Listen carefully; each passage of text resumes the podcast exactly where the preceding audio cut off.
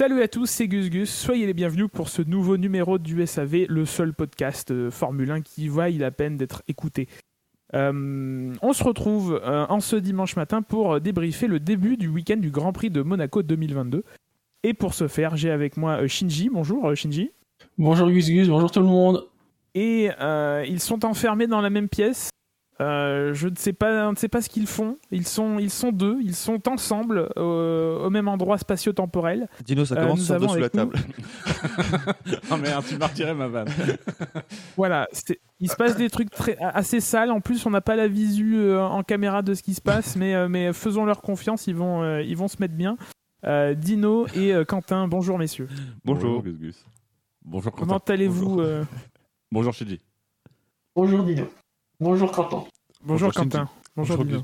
Bonjour Bibi. Oui, bonjour à Bibi qui est là Bonjour, également, Bibiche. qui, qui filme ce qui se passe sa propre collection. Bon, on, on embraye directement sur le Grand Prix de Monaco. L'actu a été assez, euh, assez euh, terne euh, dans la semaine qui nous a séparés du, euh, du Grand Prix euh, d'Espagne. Euh, donc Grand Prix euh, de, de Monaco, peut-être un des derniers, hein, car euh, les rumeurs courent que, euh, que le contrat à partir de 2023 n'est pas signé et que, et que c'est compliqué. Apparemment, les dernières rumeurs seraient positives. Les Non. toutes, toutes dernières rumeurs. Oh non, tu veux dire qu'ils Elles vont ont le Covid. maintenir ce Grand Prix que personne ne veut maintenir? Exactement. Le Grand Prix qui n'a aucune histoire. Le Grand Prix qui fait chier tout le monde. Ça dépend. Si les nuages arrivent à passer au-dessus de la colline cet après-midi, ça peut être sympa. Sinon, on peut, on peut virer le Grand Prix. Euh, toi tu, toi, tu penses trop Alors, avant- d'en arriver à, à cet après-midi, euh, parlons de, euh, de euh, vendredi, euh, une première hein, dans l'histoire du, du Grand Prix de Monaco. D'habitude, les essais de la Formule 1 ont lieu le, le jeudi, mais le, le week-end est en train d'être, entre guillemets, normalisé. Euh, ça a roulé jeudi, mais dans les, dans les catégories euh, annexes. C'était les essais libres des catégories euh, annexes. Euh, donc ce vendredi, avec les premiers essais libres, et ce samedi matin, avec, avec les essais libres 3. Qu'est-ce que vous avez retenu de, de ces essais qui ont été a priori très calmes hein? On a eu qu'un seul drapeau rouge. alors, on a eu deux drapeaux rouges, un causé par le crash de Daniel Ricciardo euh, à la sortie de, de Louis Chiron. Et, et à un moment, il y a eu des débris euh, qui ont. enfin, il y a eu Magnussen qui a. euh, ou Mick Schumacher, une des As. Euh, Excusez-moi, j'ai pas regardé. c'est Schumacher qui s'est qui s'est coincé, oui. Les gens vont croire pas du tout. oui, oui, c'est Schumacher qui s'est coincé à, à l'entrée des stands et qui a, qui a provoqué la, alors qui a provoqué la, la fermeture de la pit lane et la sortie du drapeau rouge. Alors, si on peut Quelle école euh, Qu'est-ce qui, qu'est-ce qui se serait passé si la, la, la, la As n'avait pas pu être euh, enlevée à temps Puisque au final, le drapeau rouge oblige les gens à, à, à rentrer. Or, la, la sortie- l'entrée des stands était fermée. Moi, ça m'a, euh, ça m'a un peu surpris en fait, du coup. Là, je pense que le cas va être Ah, prévu ah, dans les règlements. Après, on a vu qu'il y avait des pilotes qui étaient rentrés quand même. hein. C'est vrai. Bon, apparemment, on leur a rien dit vu les circonstances, ce qui, ce qui paraît logique. Et on n'a rien dit à ceux qui sont restés en piste, alors que théoriquement ils auraient dû rentrer.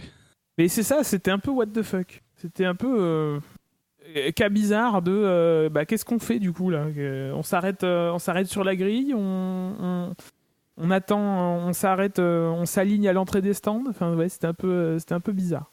Bref, j'ai lancé 12 sujets en même temps. Euh, qu'est-ce que vous Après, avez euh, Juste pour Ricardo, ça, ça tombe au, au meilleur moment, j'ai envie de dire. Quand tu vois les, les déclarations qui commencent à y avoir du côté de Zach Brown, euh, oh là là. On est d'accord que l'ambiance est un peu pourrie en ce moment entre Ricciardo et Zach Brown. J'ai même l'impression que ça devient Ah ouais. de plus en plus pourri de jour en jour. Au point de se demander comme si Ricciardo va finir la saison chez McLaren. C'est vrai que la saison est longue encore. Alors après, euh, Ricciardo a un peu été dédouané euh, par, euh, par l'équipe et, et je crois par Zach Brown lui-même qui, qui critiquait plus le, le côté technique et, le- et, un, et un setup des réglages un peu trop agressifs. Mais ça se sent hein, quand ça- il ça- sort à l'entrée à l'entrée de, de la chicane, on sent l'arrière qui, qui, qui se déleste ou je sais pas, mais en tout cas l'arrière bouge pas mal. Euh, et on sent qu'il est surpris. Puis dans, sa conversation radio aussi, quand il, on lui demande ce qui s'est passé, il dit qu'il l'expliquera après. Donc généralement, quand c'est comme ça, c'est qu'il y a eu sans doute quelque chose au niveau du réglage ou un problème qu'on n'a pas envie d'évoquer à la radio parce que ça pourrait intéresser certaines personnes. En tout cas, ouais, dans cet accident, il y a eu. Pour moi, c'est c'est difficilement. Enfin, c'est pas forcément extrêmement imputable à, à Ricciardo. Je pense qu'ils ont effectivement essayé un truc et que la voiture a, a eu un comportement un peu surprenant dans cette, euh, dans cette chicane. Je, je sais pas trop. Est-ce que Ricciardo aussi a pas attaqué trop vite, trop fort sur, euh, sur des réglages qui- qu'il ne connaissait pas forcément? Euh, Voilà, euh, parce que faudrait vraiment. on est sur une première journée de, week-end. Faudrait vraiment qu'il y soit allé très fort pour dès le début pour pour arriver à perdre la voiture, quand bien même les réglages étaient si mauvais. Ah, après, on sait qu'avec les voitures à effet de sol, enfin en tout cas qui sont conçues autour de l'effet de sol, euh, il suffit que le, que le flux d'air sous la voiture s'interrompe. Donc si la voiture elle touche le sol, bah là, euh, là c'est compliqué. Euh, Peut-être qu'ils ont baissé la, ont baissé la garde au sol et que, euh, bah, que du coup ça, ça a touché. Là, c'est une, une chicane qui est quasiment à fond. et bah, si tu touches et que tu coupes tout l'appui, bah, là, tu te mets au devant de, de- grands dangers. On a vu les Mercedes très, très, compliqués à piloter. euh, euh, Hamilton souvent, euh, souvent en délicatesse à cet endroit-là. Euh, voilà, c'est pas évident. Et c'est d'ailleurs un souligner parce que ça avait été annoncé déjà en début de week-end. C'est avec ces voitures à effet de sol, Monaco est pas forcément le, circuit qui sied le mieux à ce type de voiture. Et malgré tout, il n'y a pas eu finalement beaucoup de sorties de piste. Il n'y a pas eu de, de- même de, de grosses touchettes avec le rail, même des petites touchettes. Non, quelques, ouais, des petites touchettes, des frayeurs, mais rien finalement de catastrophique, on va dire. Pour le coup, Ils, se même, sont, euh, ils se sont préservés pour la fin de la Q3. Après, effectivement, des essais euh, un peu à la Monaco où on a senti à chaque fois dans chaque séance une montée en puissance des pilotes. Pas nécessairement. Ouais, il n'y a pas eu de gros. Pas, pas de gros. Pas de gros carton, mais euh, à Monaco, c'est pas forcément en, en essai que ça peut toucher le plus. Bah, peut- Peut-être en essai libre 3, c'est vrai que ces dernières années, on voit souvent des, des crashs en essai libre 3 ou en qualif. ouais. Mais le, le Alors que jeudi, là, en libre plutôt, 3, il s'est rien euh, passé. c'est plutôt calme. D'autant plus que là, c'était vraiment le, le jeudi. euh, Enfin, c'était le vendredi, pas le jeudi. Donc, je pense que l'attaque était un peu plus dosée que ça pouvait être par le passé. Et puis bon, avec Un les- Leclerc constant et un Pérez constant aussi. Avec les, les budgets, les, les nouvelles, euh, les nouvelles F1, où on n'a pas forcément toutes les pièces de rechange, on est peut-être aussi un peu plus précautionneux que, que d'habitude euh, à, Monaco. Il faut quand même rappeler que pour certaines écuries, la saison ne fera que 18 Grands Prix. Pour Ah. d'autres, ça fera 19, peut-être 22. euh, voilà, tout, tout ça est très incertain.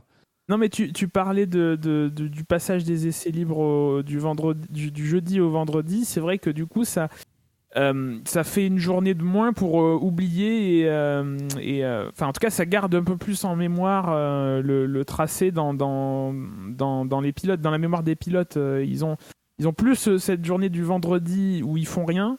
où, où, où ils révisent pas leur gamme en fait. Ça devient un week-end normal où où il y a moins besoin le vendredi, le jeu, le, le, samedi matin, pardon, de, se réacclimater au tracé.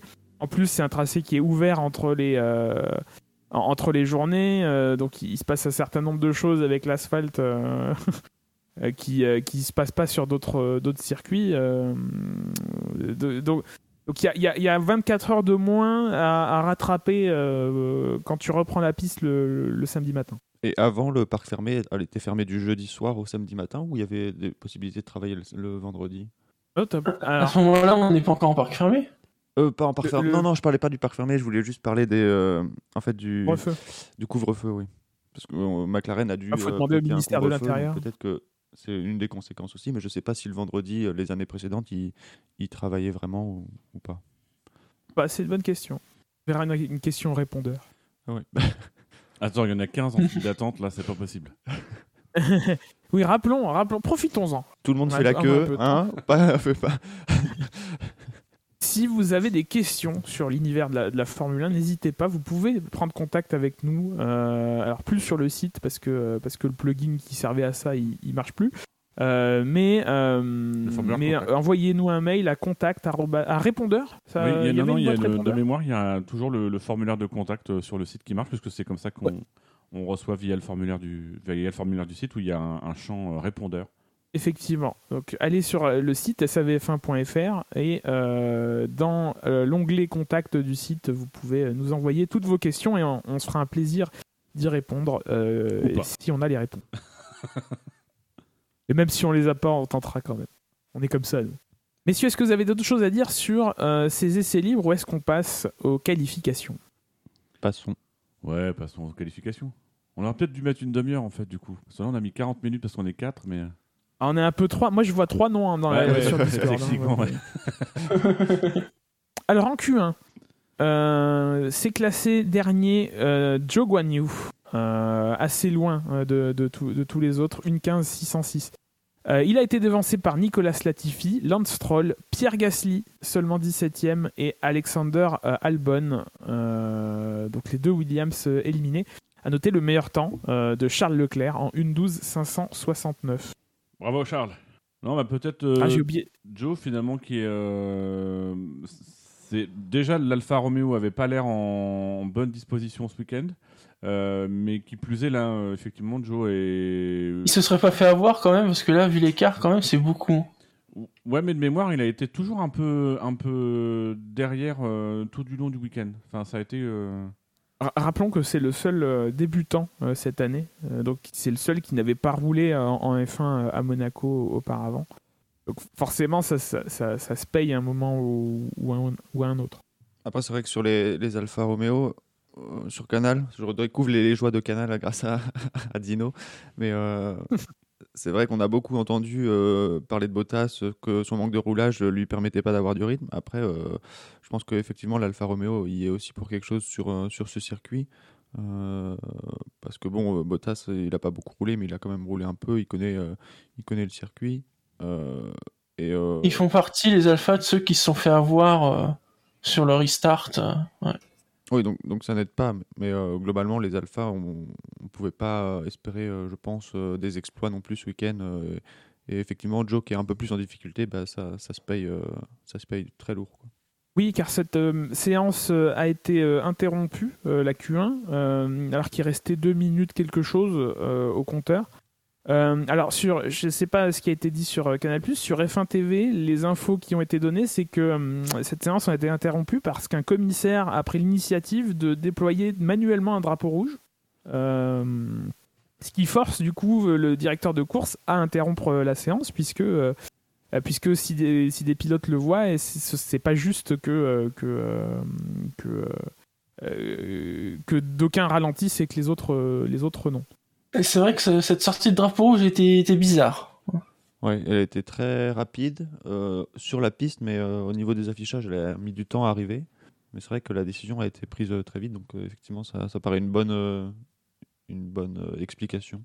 Euh, surtout que je sais même pas s'il y aurait eu besoin d'un drapeau rouge dans les faits. S'il y avait quand même quelques débris de jantes ou des Mais en choses fait, comme c'est ça. un peu le sentiment que ça a donné, c'est qu'effectivement, ils ont déclenché le drapeau rouge parce que euh, ils ont très vite, ils se sont, ils ont- enfin, ça- le sentiment que ça a donné, c'était qu'effectivement le poste de commissaire a très vite déclenché le drapeau rouge parce qu'ils sont- se sont dit l'accident est un accident qui va nécessiter un drapeau rouge. Donc du coup, ils ont un peu anticipé. Alors qu'au final, ben oui, on s'est rendu compte que bah non, Tsunoda a pu repartir, donc euh, euh, ça nécessitait pas forcément un drapeau rouge. Alors après, bon, euh, on est dans des qualifs, on est à Monaco, euh, il y a potentiellement des débris. Je pense que le drapeau rouge, quoi qu'il arrive, ce serait sans doute justifié. Mais euh, ça a eu, on a eu un peu effectivement ce sentiment d'un déclenchage un peu par, ant- par, par anticipation, ce qui corrobore toi avec ce que tu nous dis de, de- des échos de F1 TV Pro. Après, un, dé- un le- déclenchement. le sentiment, c'est vrai que quand euh, c'était Tsunoda touche le, le rail, il va vraiment large dans, dans la chicane et peut-être que le commissaire a cru qu'il allait s'arrêter là et qu'il n'aurait pas pu tourner. Donc peut-être euh, ça, ça a précipité euh, son intervention manuelle du, drapeau rouge. Et donc un redémarrage de la séance avec, euh, avec peu de temps au compteur, qui était plus ou moins anti- anticipé par, par les concurrents qui étaient sous la menace, et un certain nombre qui se sont fait piéger. Donc je crois qu'effectivement que, que Joe en faisait partie. Euh, et on se retrouve avec un, un Pierre Gasly qui avait été très fringant lors, lors des essais et qui, euh, par ailleurs, euh, a marqué des points à- sur chacun des Grands Prix de Monaco auxquels il a, il a participé. Qui se retrouve beau. 17ème euh, sur la grille. Cette gestion de, de mais c'est pas la première fois parce que c'était aussi le cas un peu à, de mémoire Barcelone, je crois, où déjà les gars étaient un petit peu en train de créer les écarts depuis la voie des stands. Euh, Oui. Il va quand même Ouais. falloir à un moment donné que la F1 se- et la FIA s'attachent à ce problème, trouvent une solution. Parce que, euh, quoi qu'il arrive, alors à un moment donné, il y a eu la règle de non, non, mais on fait pas les écarts dans le dernier secteur. Oui, bah du coup, on va les faire dans le secteur 2. Puis on dira, faut pas les faire dans le secteur 2, donc on les fera dans le secteur 1. Et puis du coup, on les fera dans la voie des stands. Euh, voilà, là, je trouve que ça a été particulièrement criant ce week-end. Il n'y avait pas forcément. Alors, quoi qu'il arrive, je pense que ça aurait flingué le, tour des derniers pilotes. Et on évoquera sans doute le cas de Lewis Hamilton, euh, où, bah voilà, une fois que tu es en fin de queue, que tu fasses l'écart dans la voie des stands ou sur la piste, ça aurait quand même, quoi qu'il arrive, été compliqué.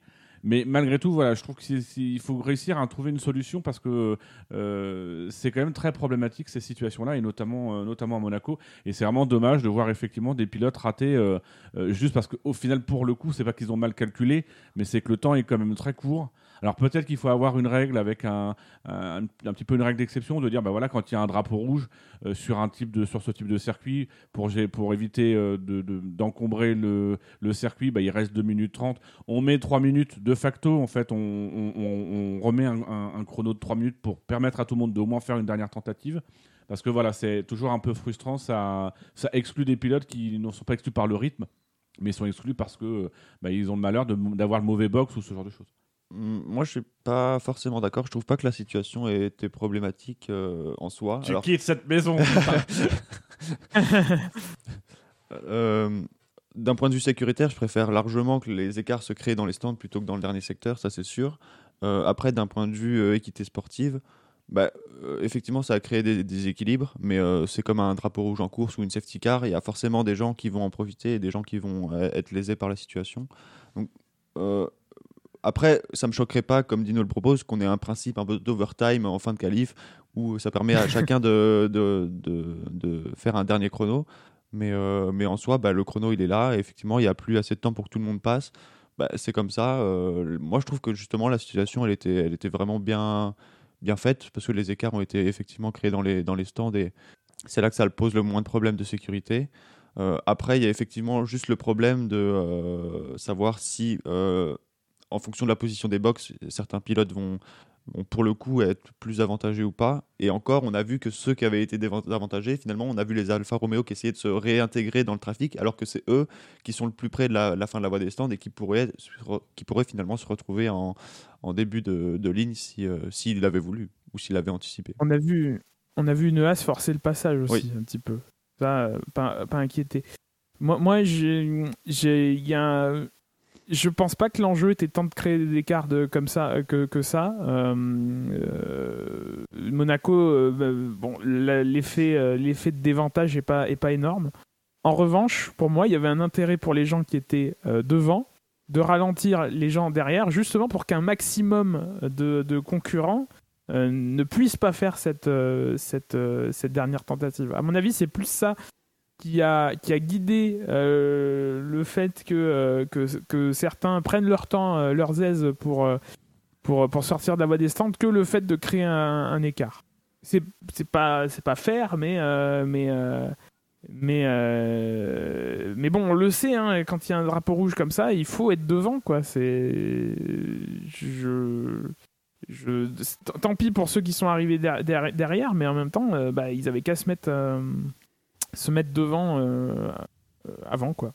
Mais c'est- là où, moi, c'est dans, sur, les stands, peut-être qu'il faut avoir un système de, de départ, peut-être formaliser les choses. Moi, à la limite, ça me dérange pas. Ça peut être une solution que les écarts se fassent dans, dans les stands et que du coup, on, on ait une gestion qui soit, bah voilà, un pilote sort toutes les 3 secondes et du coup, on sait qu'il y a un écart de 3 secondes qui s'est généré automatiquement et il y a un système de feu lumineux qui donne le feu vert et le pilote, dès qu'il a le feu vert, il doit sortir. C'est- juste, effectivement, il y, a, eu un peu ça. On a vu des écarts. Enfin, on a, ça a été très centralisé sur cette fin de Q1 euh, sur Lewis Hamilton, dont on s'inquiétait beaucoup. Mais en fait, quand on regardait l'écart qu'avait laissé Lewis Hamilton, à un moment donné, il y avait toute la montée de beau euh, qui était juste de l'écart laissé par Hamilton. Alors pourquoi il y a cet écart Euh, Ça, on ne le sait pas, mais euh, voilà, c'est des, c'est des choses qui posent problème, surtout à Monaco. Ou après, il faut peut-être revoir directement, comme ça avait été proposé à une époque, le format qualification à Monaco pour qu'il n'y ait pas ce problème ou accepter que voilà, il y en a qui, qui restent sur le carreau. Mais c'est dommage, notamment pour un Gasly. Voilà, c'est un peu dommage ça, ça ruine finalement son week-end. euh, alors que qu'il avait été bon. Et on a vraiment senti à cette fin de Q1 que tous les pilotes éliminés, même ceux qui s'attendaient à être éliminés légitimement, euh, les Williams, par exemple, s'y attendaient, on sentait malgré tout que l'élimination leur pesait. Euh, on voyait que les têtes étaient lourdes, etc. Donc, euh, Oh, mine de rien, ça veut dire que la, la qualif à Monaco a vraiment un sens très très important. Et euh, même pour ceux qui s'attendaient à être en fin de grille, être en fin de grille, effectivement, c'est chiant. Ouais. C'est vrai que Stroll, on l'a. Bah oui. Bon, Gasly, on l'a vu Stroll qui, vraiment énervé, mais d'habitude, c'est justifié. Mais Stroll, euh, alors que bon, euh, c'est pas une surprise de voir Stroll éliminé non plus, et pourtant ça avait l'air euh, vraiment de le peser effectivement. On aimerait le voir aussi intense lors des interviews. Mais il y a des rumeurs qui circulent sur le, le, le baquet Aston Martin. Tout le monde en déduit que c'est Vettel qui va prendre sa retraite en fin d'année. Ça se trouve, c'est juste qu'on commence baquet à Red mettre Bull. la pression à Stroll. C'est un à Red Bull vert de toute façon. On passe à la Q2 Oui.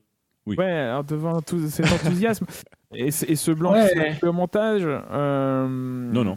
En 15e position, c'est Mick Schumacher euh, qui est le premier éliminé de, la Q2. Il est devancé par Daniel Ricciardo, Kevin Magnussen, Valtteri Bottas et Yuki Tsunoda, qui malgré sa touchette, du coup, s'est qualifié euh, euh, à, la Q2 et qui était pas très très loin de, passer en, en Q3.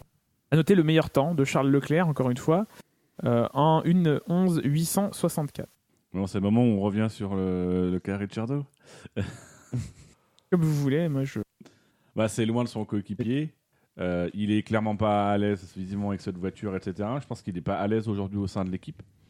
Euh, Il y a quand même une déclaration après, euh, où on- après les qualifs où on, on revient sur son contrat et où il rappelle qu'il a un contrat jusqu'à fin 2023, mais pas pour faire des 14e places. Donc, ce qui est aussi une manière de plus ou moins de sous-entendre que euh, voilà, la 14e place en qualif, euh, elle n'est pas uniquement de son fait.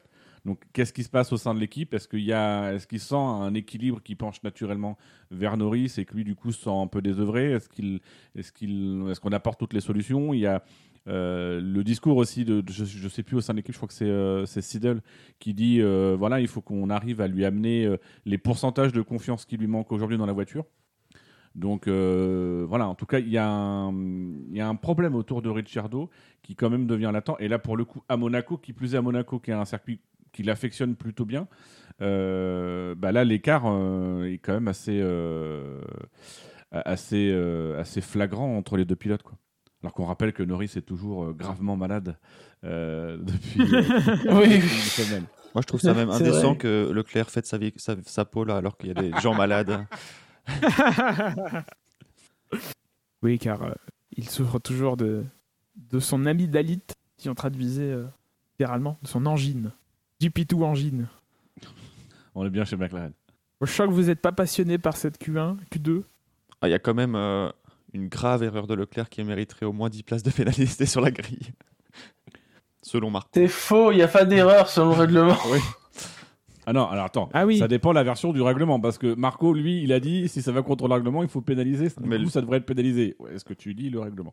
Euh, Il la lit, mais Oui, d'un œil.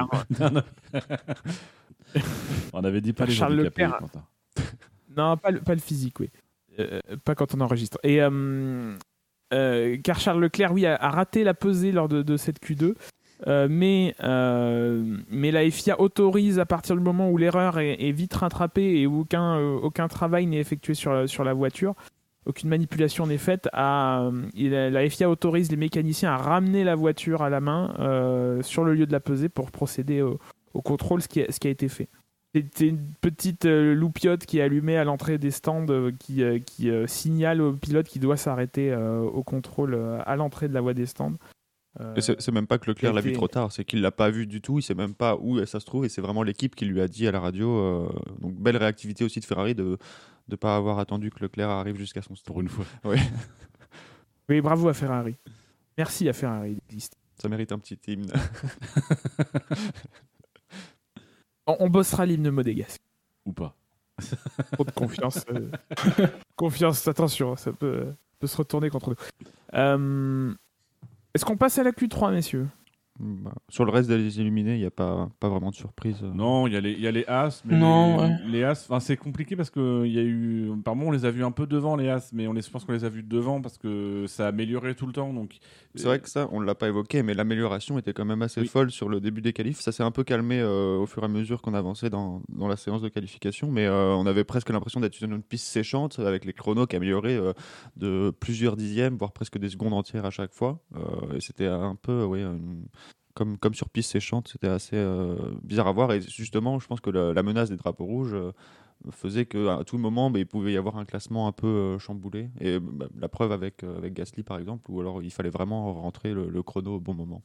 Et même mine de rien, en termes de chrono, quand on regarde, on se projette un peu sur la, sur la pole, mais la pole, elle est à, à peine plus, et encore, le- c'est pas le meilleur temps potentiel qui aurait pu être fait, euh, même si on ne le saura jamais.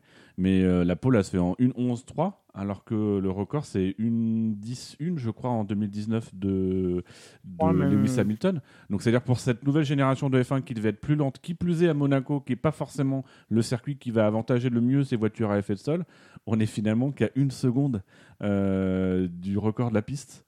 voilà, c'est vrai que l'impression de vitesse aussi à la télé, je trouvais vraiment folle ce week-end, alors qu'on avait vu par exemple sur les premiers Grands Prix à Bahreïn, sur les virages euh, serrés, les voitures, on avait l'impression qu'elles étaient à l'arrêt.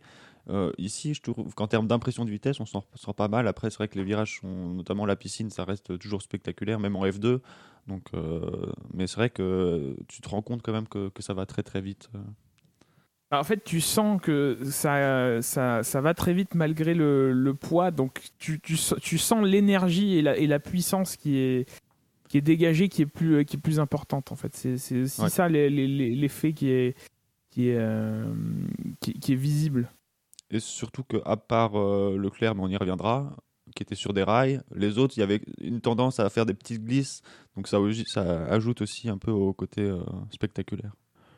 Et en Q3, alors remontons euh, la grille. euh, en dixième position, nous avons Esteban Ocon. Il a, devancé, il a été devancé par Sébastien Vettel, qui s'est qualifié avec, euh, avec sa Red Bull Mercedes.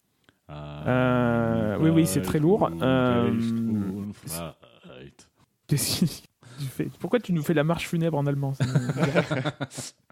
Euh, sur la quatrième ligne, on aura Fernando Alonso devant euh, Lewis Hamilton. Euh, ils seront derrière euh, les, deux, les deux autres Britanniques, Lando Norris devant George Russell. Il sera La troisième la- oui. Ce qui fait qu'il est avantagé lors des décisions politiques. De quoi, je sais pas. Ouais, bon, la prochaine fois, tu t'abstiendras de m'interrompre. Sur la deuxième ligne, euh, Sergio Perez sera devant Max Verstappen.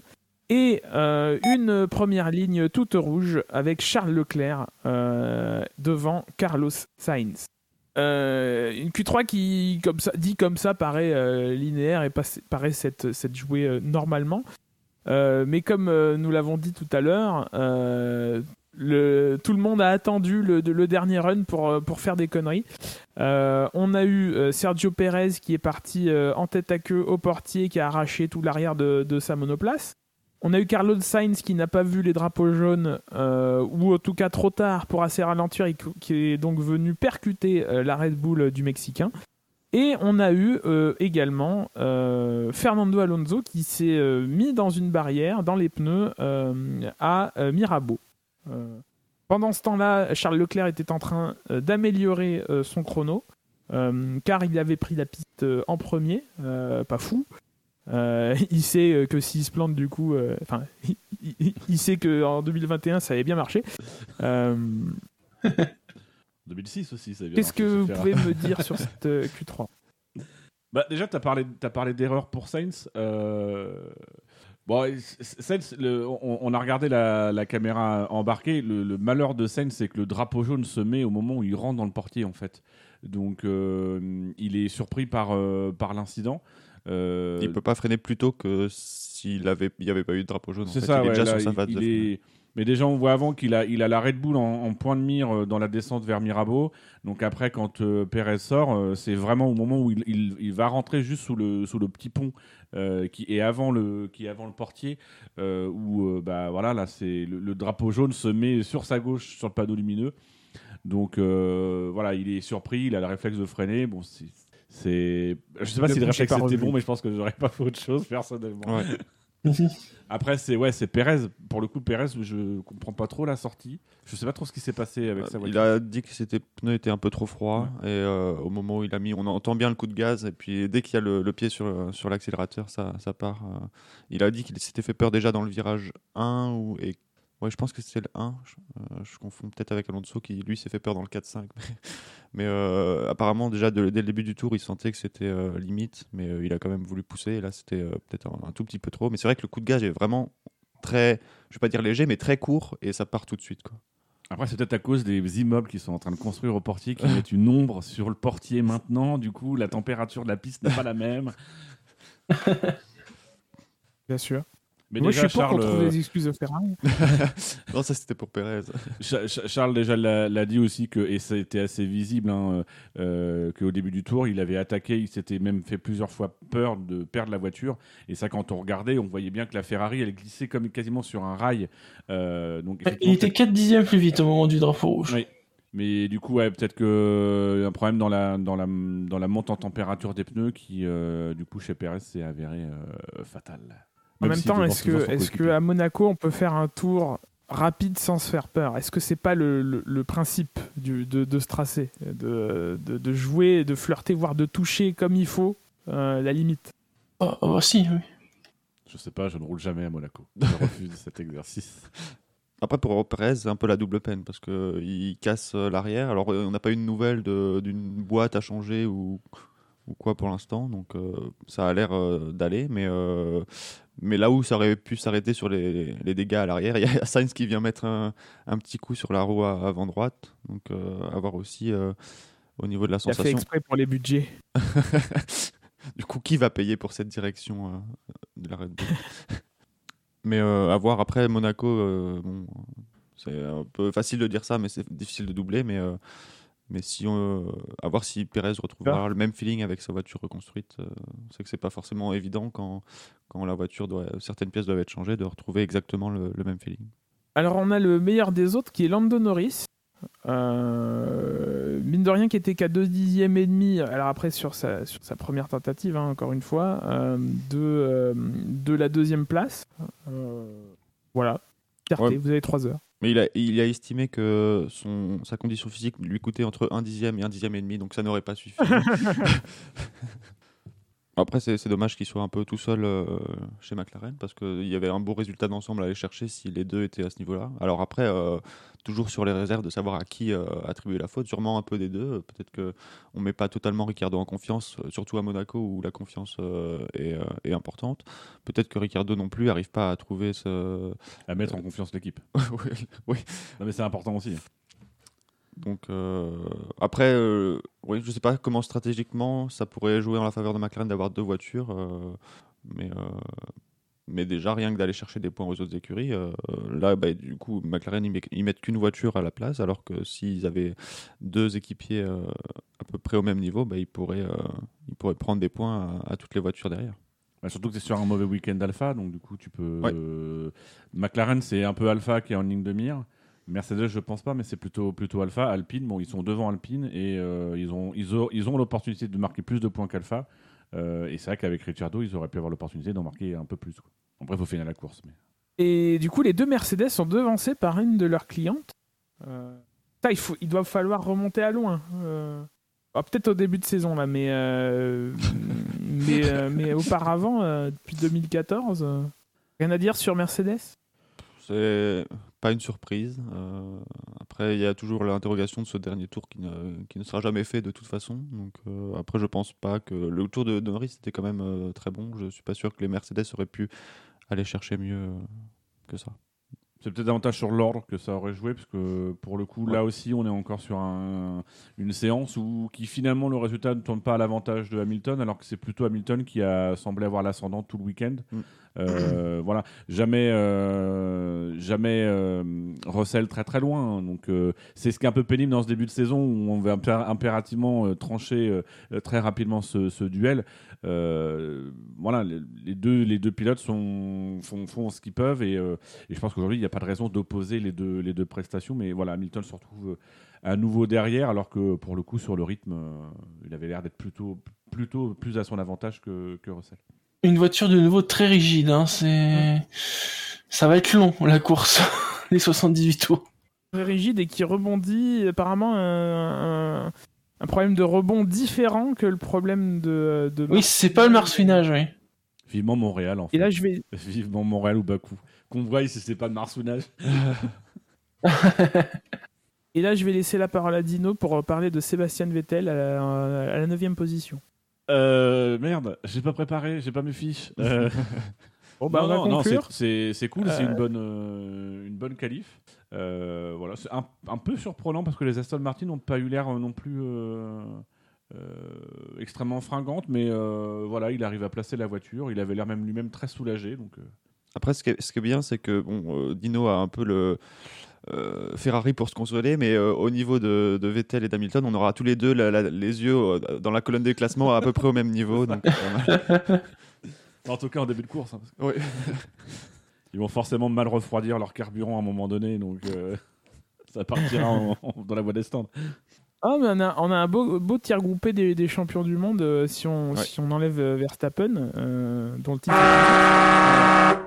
On a Alonso, Hamilton, Vettel, euh, les uns à la suite des autres. Bon, il reste une minute. Euh, comment, euh, comment vous voyez cette course? Quel est votre podium? Leclerc, Sainz, Verstappen. Et je pense que ça va être un, un, un Monaco classique, hein, parce que même ces, ces rumeurs de peut-être averse, euh, je pense pas que ça changera grand chose à la course. Moi, j'espère de la Nous, pluie Quentin? avec un Norris, euh, Norris Sainz. Norris Sainz, euh, qui c'est qu'il y a derrière? Euh, Allez, Norris Sainz Russell, un truc euh, sans Red Bull, sans, sans Ferrari. moi, je Ah dirais bah si, avec une Ferrari, je suis con. Norris, Alonso, euh, Hamilton.